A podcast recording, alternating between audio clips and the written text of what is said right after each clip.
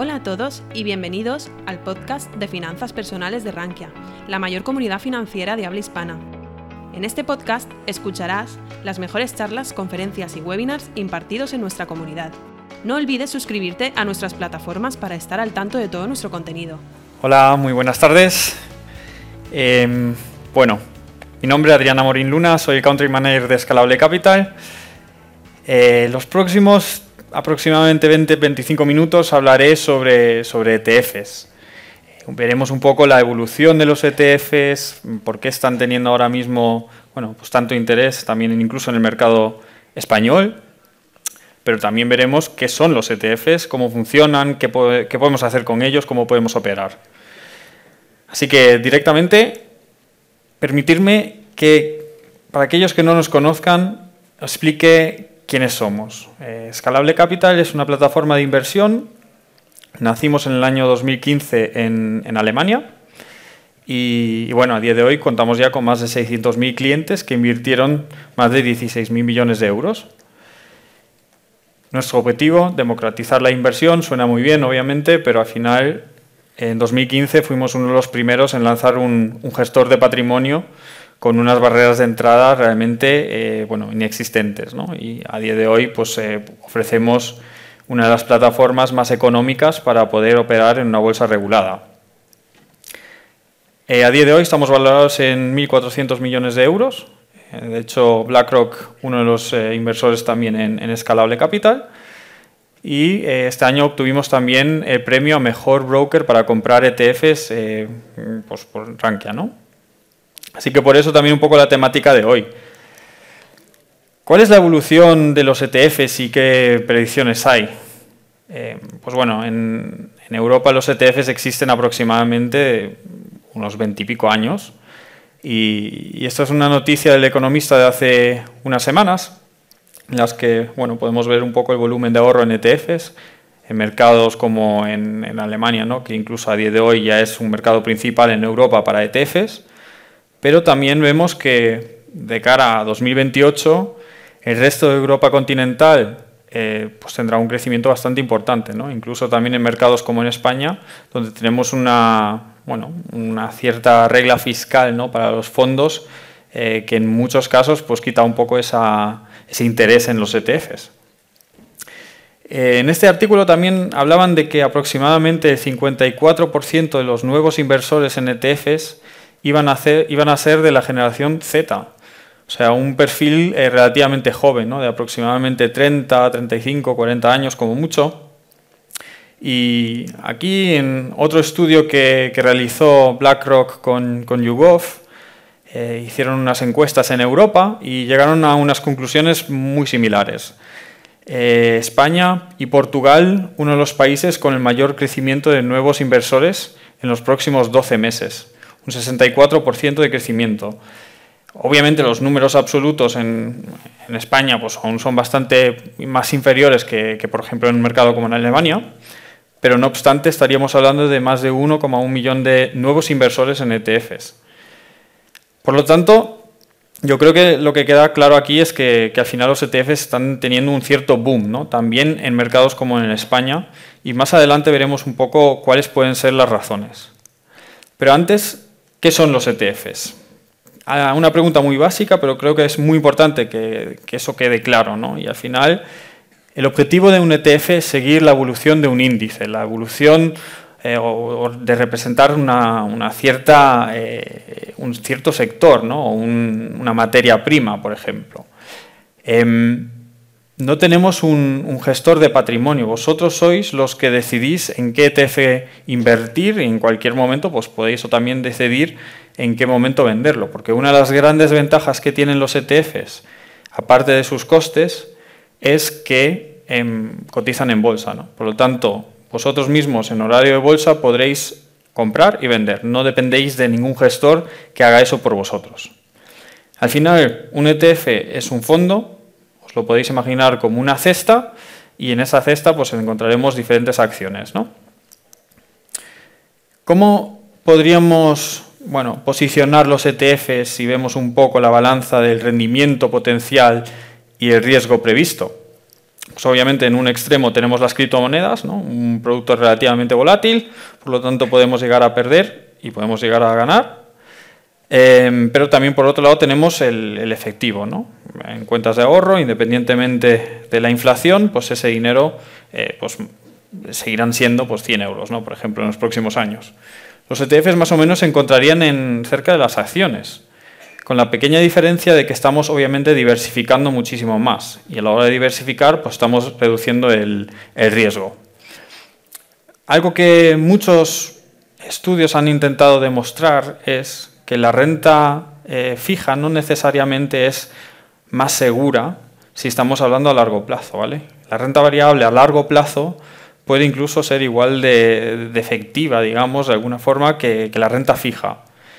¿Por qué? Porque al final los años malos recompensarán, o los años buenos recompensarán los años malos. Este estudio eh, lo realizó BlackRock con Bloomberg, eh, analizaron el SP500 y bueno, lo que podemos ver es que si mantenemos nuestra inversión en el SP500 durante un mes, tendremos una probabilidad del 62,5% de tener unos rendimientos netos positivos. Si mantenemos esa inversión durante 10 años, pues nuestras probabilidades son bastante mayores. ¿no? Por lo tanto, los ETFs, una forma diversificada de invertir, pero también un vehículo muy interesante para invertir a largo plazo, ¿no? porque al final disminuye aún más el riesgo y, maximiza nuestros rendimientos a largo plazo. ¿Qué ventajas tienen los ETFs? La transparencia. Eh, al final, no hay ningún gestor que esté decidiendo qué meter en ese fondo o, qué no meter. Em, como bien decía, pues un ETF pues sigue, por ejemplo, la evolución de un índice. ¿no? Por lo tanto, lo que compraréis es lo que hay en ese índice, con los mismos pesos. Estamos diversificando. Tenemos una gran variedad de ETFs. A día de hoy existen miles de ETFs. Probablemente incluso es bastante complicado encontrar el ETF más adecuado. La negociabilidad, dado que podemos ejecutarlo, eh, y comprar y operar en bolsa. Y como bien decía, para mí uno de los puntos claves a la hora de invertir en ETFs son los costes bajos. Aquí os quise traer una, un gráfico para dejar un poco más claro el, efecto de esos costes. ¿no? Porque muchas veces en España empezamos a hablar, vale, es que sí, los fondos son más interesantes porque tienen esa ventaja fiscal, y sí, es verdad, puede ser interesante, pero también tenemos que tener en cuenta las comisiones que nos van a cobrar por el propio producto. ¿no? Y aquí hemos hecho un, un análisis o una simulación con un rendimiento anual del 7%, manteniendo nuestra inversión durante 40 años en un producto con una comisión del 2% frente a un producto con una comisión del 0,2%. En muchos casos, no en todos, pero hay fondos que nos pueden llegar a cobrar un 2%. El efecto, a largo plazo, 40 años, pues aproximadamente el 50% de vuestro rendimiento neto se habrá ido. ¿vale? Por lo tanto, sí, el, efecto que tiene el traspaso de, un fondo a otro sin tener que pasar por caja puede ser interesante, pero a largo plazo las comisiones que nos cobran en los fondos también puede ser algo que deberíamos de tener un, ojo. Antes mencionaba que, bueno, existe una gran variedad de ETFs. La pregunta aquí es cómo puedo encontrar el ETF más adecuado. Hay unos, criterios, por un lado unos criterios objetivos, como bien decía, el gasto operativo del, propio ETF, el, TER. Ese es obviamente uno de los primeros criterios que podemos observar cuando comparamos ETFs, pero también el volumen y la edad del fondo. Nos da una pista sobre bueno, qué, relevancia tiene, ¿no? qué importancia tiene ese fondo, rendimiento y calidad de seguimiento. Al final, un ETF, pues en la mayoría de los casos, o en muchos casos, sigue la evolución de un índice. Cuánto de pegado está ese, ETF al índice. Ahí hay pues, plataformas que también nos facilitan poder analizar eso. Y los gastos comerciales. Porque, una vez más, al final vosotros mismos sois los que ejecutáis esas compras. ¿Dónde las vais a ejecutar? ¿Y qué, qué te cobra el broker por ello? ¿no? Es algo también muy importante a tener en cuenta. Y luego tenemos unos criterios más subjetivos. Método de replicación, pero también reparto de dividendos. Quiero un ETF que distribuya esos dividendos, quiero crear pues, unos ingresos pasivos, o prefiero que eso directamente se reinvierta en el ETF. Aquí estaríamos hablando, pues obviamente, de un efecto interés compuesto a largo plazo muy interesante, eh, y al final pues no tendríamos que pasar por, casa, por caja. ¿no? O sea, al final si elegimos un ETF que vaya a distribuir eh, los dividendos, pues obviamente eh, para cada euro que vayamos ganando, pues obviamente tendremos que pagar nuestros impuestos. ¿no? El proveedor, iShares a día de hoy, uno de los proveedores con mayor cuota de mercado, pero también existen muchos otros. Moneda del fondo, domicilio de fondo, pues obviamente también pueden ser criterios importantes para cada uno de vosotros. ¿no? Todos estos criterios em, se pueden luego eh, pues buscar o incluir de alguna forma en la búsqueda y hay plataformas como por ejemplo JustETF o ExtraETF que eh, por un lado tienen un, campo de búsqueda donde podéis directamente meter lo que, lo que estéis buscando o podéis utilizar unos filtros para eh, bueno, afinar un poco esa búsqueda. ¿no? Y, al final tendréis una lista con ETFs eh, que sigan esos criterios y podréis fácilmente compararlos. Luego tenéis cualquier detalle que, pueda ser importante para, la decisión. Ahora, hemos visto un poco la, evolución de los ETFs, qué son, cómo funcionan, eh, cómo puedo elegir el ETF, o con qué plataformas puedo encontrar ese ETF más adecuado. Ahora, ¿cómo podemos invertir? En Escalable Capital ofrecemos básicamente dos opciones para invertir en ETFs, aparte de obviamente acciones, fondos, incluso criptomonedas. Tenemos por un lado la tarifa en la que tendrías que pagar 99 céntimos por operación, independientemente del tamaño de esa operación, y luego tenemos los planes de inversión o los pagos recurrentes. De alguna forma aquí pues puedes ir generando a largo plazo eh, un hábito de ahorro y eso básicamente no tendría ningún coste por operación. ¿Qué ventajas tienen estos planes de inversión? Por un lado, como bien decía, no, tienen, no hay comisiones, son gratis, ¿vale? Tenéis una flexibilidad máxima. En cualquier momento podéis decidir modificar esa cuota, cancelar, vender, eh, pausar. Tenéis el efecto del DCA, el Dollar Cost Averaging, que lo veremos un poco más adelante también o en la próxima eh, slide. Y el efecto del interés compuesto. ¿no? Invirtiendo en un ETF eh, puede incluso pues, generar esos efectos a largo plazo. ¿no? Aquí veis el, DCA y cómo funciona.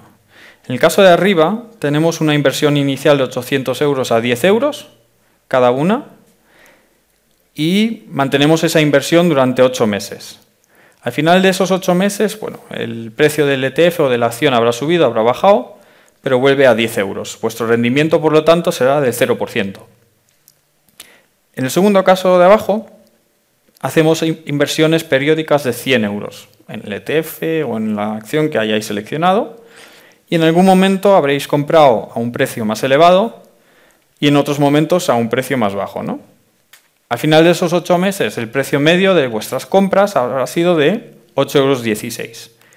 Y si el precio vuelve otra vez a 10 euros, pues tendréis un rendimiento del 20%.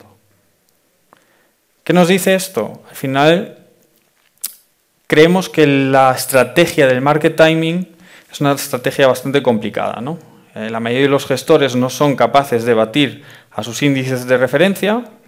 Y aquí también hay un estudio que realizó Goldman Sachs, en los que, bueno, básicamente decían que 7 de los 10 mejores días se produjeron en las dos semanas siguientes a los 10 peores días.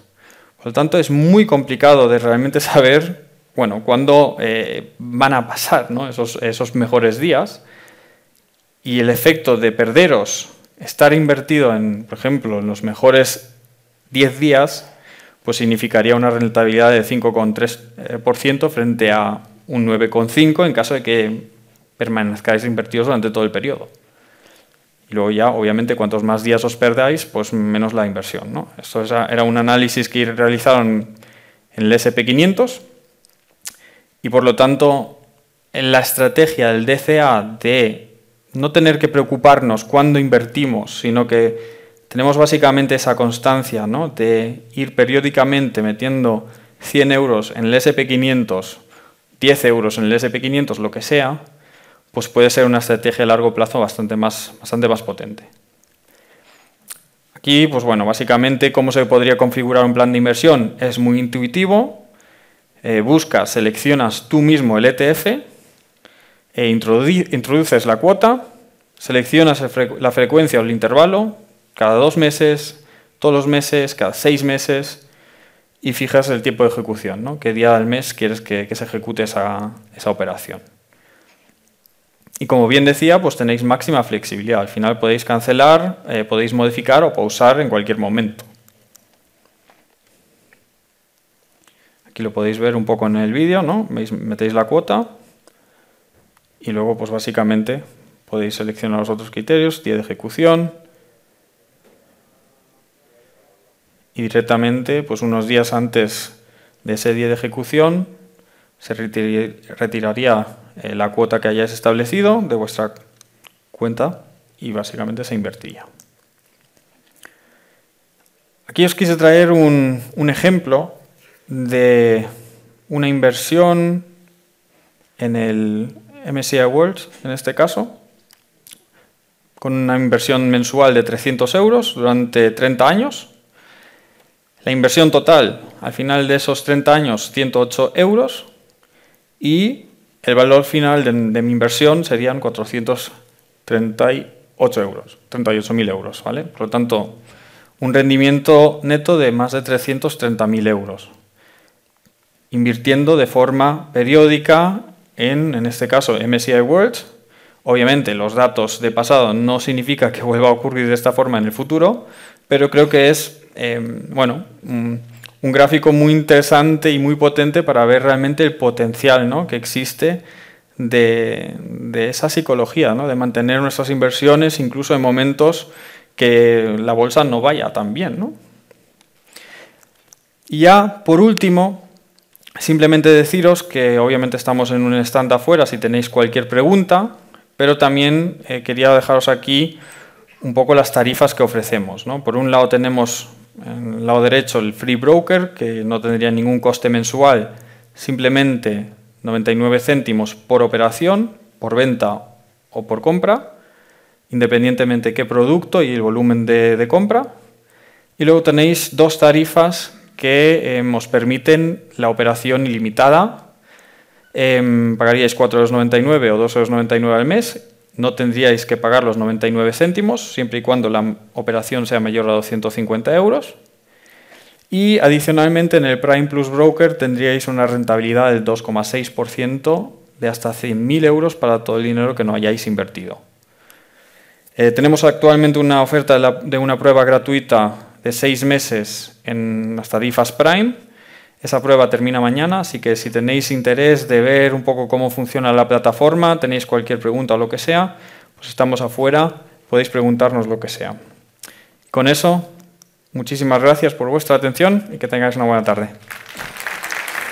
Si te ha gustado nuestro podcast, te invitamos a que nos lo cuentes en los comentarios. Además, no olvides suscribirte a través de tu plataforma favorita o el blog Rankia Podcast para estar al día de todas las novedades.